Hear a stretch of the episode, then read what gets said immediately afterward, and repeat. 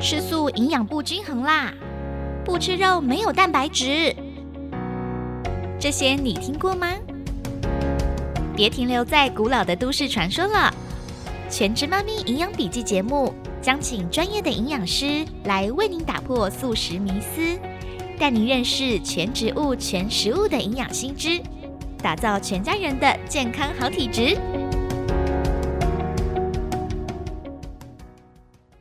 本节目感谢台湾素食营养学会共同制播。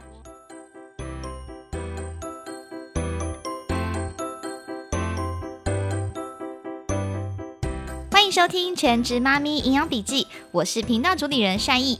这期节目呢，要延续前面的主题来讲蛋白质。我们要邀请大家呢，一起透过节目，透过营养师的分享，来打破过时的营养观念，全脂饮食让孕期的妈妈宝宝更健康。那这期节目呢，也是我们与台湾素食营养学会共同直播的节目。我们来欢迎学会的营养师 Joyce 陈庭玉，Hello，Hello，大家好，好开心哦！我们今天呢，要来延续前面的主题，蛋白质。第三集了，没错没错，蛋白质实在太多可以讲了，真的，我们看到蛋白质就眼睛一亮啊！大家，我们前面两集呢，已经好好的来帮大家破解迷思，就是动物性蛋白质跟植物性蛋白质的 PK 大比较，还有呢，这个植物性蛋白质呢要怎么样摄取，可以让它的消化率更高？那还有很多蛋白质的份数呢，可能是大家很想要问的，就是我到底怎么样吃才叫够啊？我的体重要乘以多少呢才是足够？那那我们这个食物要怎么吃？比如说要吃几块豆干，吃几块豆腐，要怎么样才足够？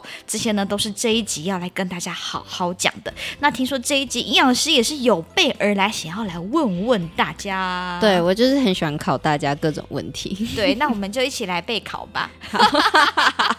好，脑力请出题。对，总不能都是我在讲啊，对不对？对，我们来一起来思考一下。OK，那我来问你，第一个，你觉得好的蛋白质来源定义是什么呢？你要怎么分辨？这个食物是不是好的蛋白质来源？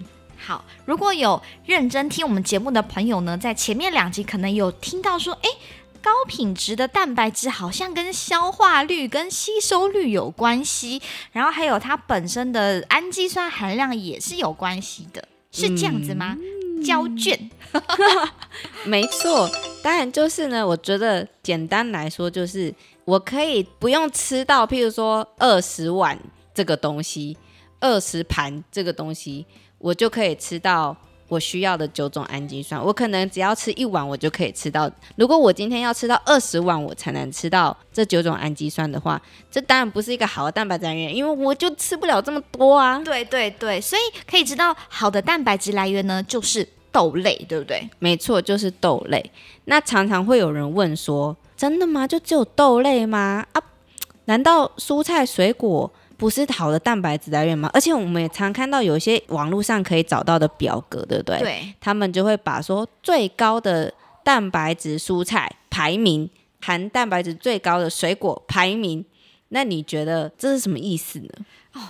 说到这个，其实以前也蛮常看的，所以我就跟我的家人说：“哎，我吃这个水果有蛋白质，我吃这些蔬菜有蛋白质，所以我什么都有蛋白质啊。”所以有时候以前在还没有那么了解营养的时候，就觉得说，其实我有吃这些蔬菜，我应该就有蛋白质摄取，我不一定要特别吃黄豆或豆类。结果后来发现好像不是哎，就像刚刚营养师 讲的，我可能大概要吃二十碗的某一种，比如说我要吃二十碗的花椰菜，我可能才会有。比较充足的蛋白质来源，所以即便它有蛋白质，如果以蛋白质摄取来讲的话，它不会是我们好的主要摄取蛋白质主要它不会是主要来源，就是给 gam 呐，多多少少你还有它有含，但它不是主要，但它不是主要的，所以那些表格就是你就把它当做就是 OK 啦，就是我给 gam a n a b o 你知道吗？我可以我可以吃到这样，但它不会是你主要的。对。对，那如果这样子的话，我再问你一个问题。哦，好爱问问题哦，大家起来思考，起来回答。请问菇类是不是好的蛋白质来源呢？啊，这个我们很常去吃一些素食店啊，他们很多的那个主食都会用菇类呀、菇排呀、猴头菇啊，这些很多说哦，猴头菇哦，那个是很好的蛋白质来源，对，这是蛮常听到的。可是因为做这个节目，我也是有看一些书，可以知道我在学习蛋白质的来源的时候，好像从来没有出现菇类为主的对，的对象，你知道为什么菇类会常被以为就是蛋白质很高吗？尤其是猴头菇。对，因为猴头菇它有两个原因，第一个是因为它质地就是很像肉类，其实它是因为质地的关系，大家想要口感好，所以把它变成就是肉类的取代品。但是如果是营养师的话，假设今天我是厨师，我会觉得它是很好的肉类替代品。对，很像，吃起来很像，然后口感也很像。对可是以去拟，可以去拟真。对，所以厨师跟营养师我们的出发点是不一样的。对，对，然后营养师的话，他我们可能就是会想要说，它的营养价值是可以取代肉类的。所以对于营养师的角度来讲，是营养价值，而不是口感对跟长得很像。对，没有错。所以猴头菇其实不是一个好的蛋白质，因为你要吃非常多猴头菇，猴头菇 你是吃到饱。对，你要吃到饱，就是你要去一个猴菇大餐这样子，你才能吃到几份这样子，可能吃到一份你就要吃很多了这样。对，对，所以它不是一个好的蛋白质来源。那我再问你另外一个问题，好，请说。哇，感觉好，我们要好好的。其实我觉得透过问题的当中，我们也可以破解很多我们过去的迷思啦。对，我问你哦，就是你是常看到，就是外面那个比较表，对不对？对，它常常都是用一百克。举例来说了，你觉得一百克的干香菇跟一百克的豆干可不可以比？常常很纳闷。对，其实你知道这种一百克比较法呢，除非它是很类似的产品，例如说你都全部比肉类，对，对不对，后或全部都比豆类。对，然后你就 OK，全部比肉类，全部比豆类，然后肉类你还不能带骨头，你骨头也是个重量嘛，对不对对对对对对，所以一百克的比较法其实是很不直觉的，因为你能想想看，一百克的干香菇有多大包嘛？对，很大包，我知道。那你要把一百克的干香菇拿去泡水后，再哇，拿去煮那这样很重，而且很多很多朵。所以如果今天有跟你说，你去看那个营养比较表，说哇，一百克的干香菇就有多少营养素？就有多少营养素？哎，OK，好，那你吃到一百克，你再来找我。真的，就是这个不可能啊！所以我跟你说，那些比较表为什么我们学会很少做这种比较表？然后就是因为其实民众根本不太知道它要怎么使用，对，因为缺乏对于正常食用量的这个相对应。对，所以它其实是不是很好用？它只是一种看起来好像你有获取到知识，但实质上你要怎么运用这个是很很难，因为我们这一餐可能香菇就配色一朵，然后可能什么蔬菜就是一些一些一些，对这样我们是要算到天荒地老。对啊，没有错。所以其实这个一百克的比较，就是大家要特别注意的，尤其是有时候大家会看到什么一百克的某某很干的东西，尤其是干海带、干香菇这种，那它看起来可能蛋白质很高，可是你要知道那个量是非常多的多的，那个不是好的蛋白质来源。了解，哎，说到这个分量，那就很好奇了。就是我们以前都知道说，呃，蛋白质的正常摄取量，我有看过一些数据啦。有些人是说体重乘以零点八，然后后来上课的时候又说体重乘以一点一，然后后来又有看到一个体重乘以一点三，好像是在针对于孕期。对那老实说，我自己根本就不知道 我到底是怎么样，所以有听过一些说法，就是哦，那你就吃一个手掌大的豆包，或是一个手掌大的豆腐。对可是我就思考，同样一个手掌大的豆包跟豆腐，它们的蛋白质比例也不一样啊。一定不一样。对，豆腐、豆干、豆包，它们蛋白质的密度本来就不一样了，所以你说要吃一个手掌大，我也觉得很纳闷，到底是怎么样去计算呢？对，分量其实是台湾人最喜欢问的问题，然后也是我最不喜欢回答的问题。因为很难很难，因为对，因为你知道，连营养师估分量，人与人之间估也会不一样。是然后再来，你想想看，这家公司做的豆包跟这家公司做的豆包，它用的水量不一样，对，它是不是蛋白质浓度就不一样也样不？一样。然后光是我们去外面买豆浆，就有分浓浓豆浆跟那，所以我要说，一个人跟你说，哦，你一天喝两百四十 CC 的豆浆就好，结果另外一个人说，没有，你只要喝一百八十 CC 的豆浆，结果那个一百八十 CC 的豆浆可能是他是喝浓豆浆，然后两百四那个他可能是一般的豆浆，一般豆浆，所以我跟你说，这个你要真的厘清真的很难，所以。我们为什么就回到为什么我们都喜欢用餐盘法，就是对二一一，你就直接看你那个餐盘上面的比例多少，是因为你就不用每一餐那样去计算。但是如果真的要讲分量的话，你刚刚讲那个体重乘以几乘以几，对不对？通常就是零点八到一，一般人。哦，零点八到一，对，但是怀孕期的话，我没有背起来是多少。可是如果说是按照我们国家的建议量的话呢，就是要比平常多摄取十克的蛋白质。对，那所以这样的话，多摄取十克。假设你平常是摄取，你你想想看，假设你平常体重是五十公斤的话，那你如果乘以一，那你是不是就摄取五十50克？那你就再多加十克的蛋白质，那你就现在就要吃六60十克克的蛋白质。对，了解。可是六十克的蛋白质来讲，对一般人到底意义是什么？对，不知道，不知道，不知道怎么样才吃得到六十克。对，所以我就跟你说，我最讨厌讲份数，因为它这六十克的蛋白质不是等于六十克的豆干呐、它也不是等于六十克的黄豆啊。对对不对？因为就刚刚我们讲的嘛，它的那个浓度不一样啊，所以你就变成你要去对照一个表格。对对，然后所以像我们学会呢，就有写一篇文章，叫做《颠覆你的观念》，你真的知道怎么吃蛋白质吗？这一篇文章里面有米娅营养师呢，他做非常精美的图片，然后那个图片呢，他就会告诉你所谓一份的蛋白质是多少，然后每一种食物的大小。米娅营养师就是高运君营养师，对，高运君营养师他就有做这个蛋白质的份数的这个图片，他做的非常漂亮，我很喜欢那张图，而且又非常清楚。我就叫我妈直接把那个印下来贴在那个冰箱上，冰箱上面。对，因为这样子的话，就是不用每次来问我说这样到底是几份呐、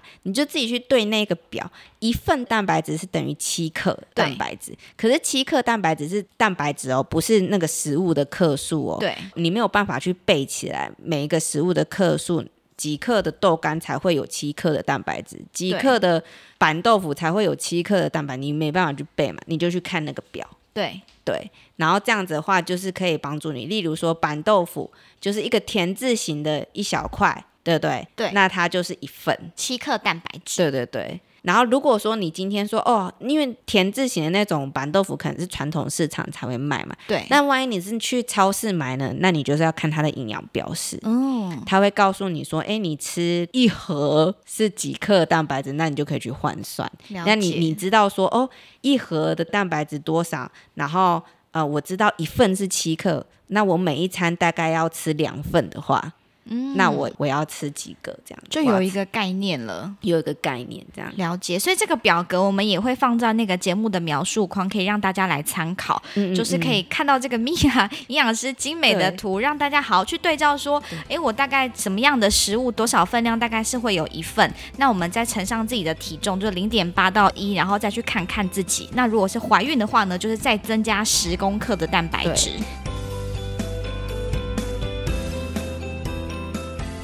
顺序是这样的，顺序我先讲一下顺序，你要怎么 figure out，、你要怎么了解自己需要的分量。第一个，先了解自己平常大部分时间的体重，不是那种你突然间瘦下来很多的体重，或是你知道，就是你你的平均体重是多少，然后你拿你的平均体重呢去乘以一，就是你需要的克数，然后你今天怀孕对不对？那你就再加上十，然后所以假设我就拿五十公斤的女生来说，那她就是就吃五十克，然后再加上十，才是六十克。那六十克是几份的蛋白质呢？除以七，除以七，对，那你就大概知道。然后通常呢，一般成人的话是吃到五到八份的蛋白质。那如果你在想，你再多加十克，等于是多加一份多一点点嘛。对对对所以那你可能就是六到九份的蛋白质这样子。对，然后你就是去看说，好，那我需要吃六到九份的蛋白质，再去对照那个表，每一种食物的一份大概是多少，然后除以三，对不对？三餐。三餐，然后说不定你不用除以三，说不定你是除以五，因为你会吃两次点心。哦那你就知道每一次我大概要吃多少蛋白质这样子。哇，好，真的好清楚的分析哦，一步一步，从先先了解自己的体重，对然后再去认识食物，然后再把它平均到分到三餐或午餐当中，对就可以去好好的平均摄取我们的蛋白质。对，所以就不要怕，不要怕。真的就是你就慢慢练习。不过就像你一样，如果你每一餐就按照那个餐盘的吃法，对你就根本就不用算。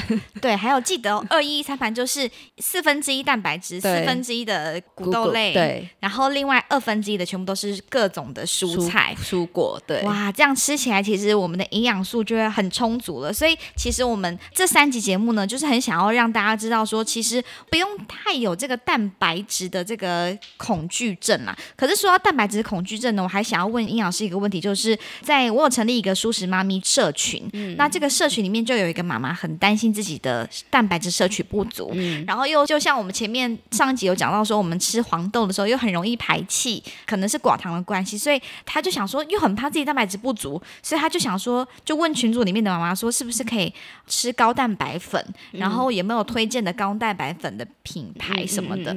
然后就有妈妈说可以呀、怎么样怎么样。然后我在想，想要请营养师来聊一下，就是如果是以高蛋白粉来摄取的话呢，您的看法是什么呢？其实我没有反对，诶，我觉得如果你经济状况很好，很好，然后因为当然它会比较贵啦，对但如果你经济状况是没问题，你可以就是每天都用这个多去补充的话，而且你如果真的是一个职业妇女，你根本就你真的很忙碌啦。对，而且你能想想看吗？从一个完全不煮饭的人，到你要他突然间你要他买压力锅煮豆类，哦，好像需要蛮大的突破的。很大的突破，这这真的很难。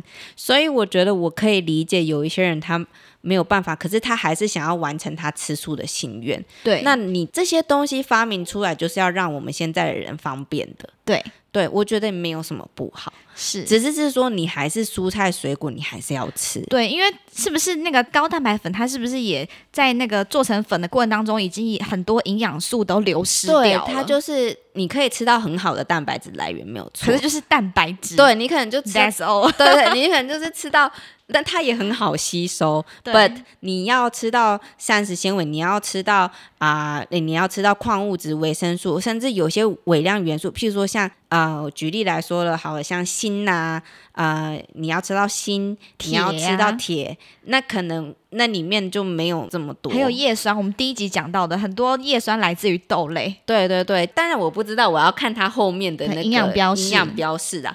可是我还是觉得，就是你不能把它当做主要的食物，你还是要有主要其他的，譬如说蔬菜水果，你还是要多吃坚果类，对，然后尽量就是丰富你的饮食。是就是不能说哦，那我每一个东西我都是吃补充品来度过这样。对。对对对，了解，所以听到这里也可以知道说，如果真的是针对蛋白质摄取量真的是非常非常非常困难的人，真的是可以摄取高蛋白粉，但是还是要记得其他的微量元素，也要透过蔬菜水果来补充。没错，没错，就是那些还是大自然创造的东西，还是有很多奥妙的地方是我们不知道。就例如像之前我们讲到维生素 D，你看你们永远没有想到，你只要晒个太阳，太阳诶、太阳，它不是一个你要吃的东西耶、对。你只要晒它，然后你走在草地上这样晒日光浴，你就可以得到维生素 D 了。对。对，所以是大自然的东西是很奥妙的，所以我们还是要记得，就是我们在忙碌的生活里面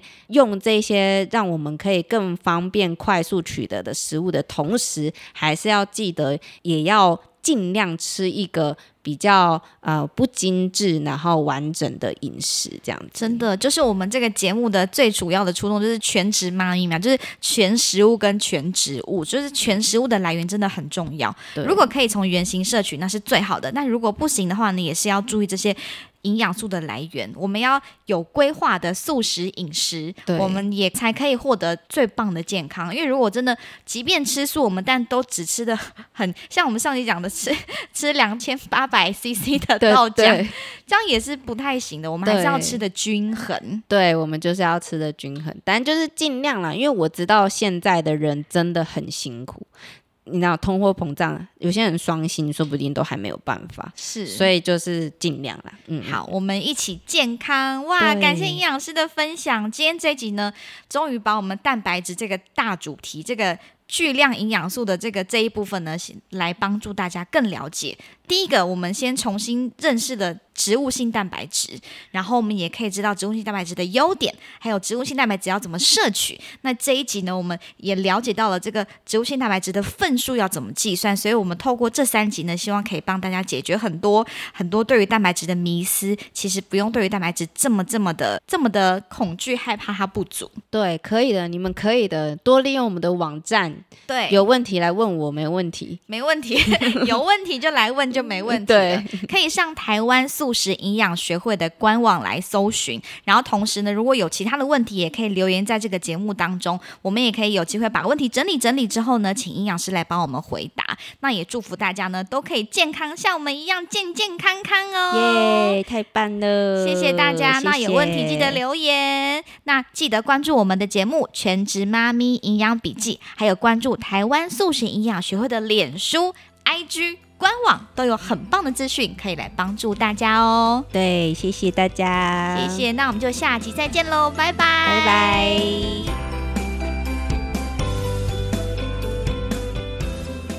本节目感谢台湾素食营养学会共同制播。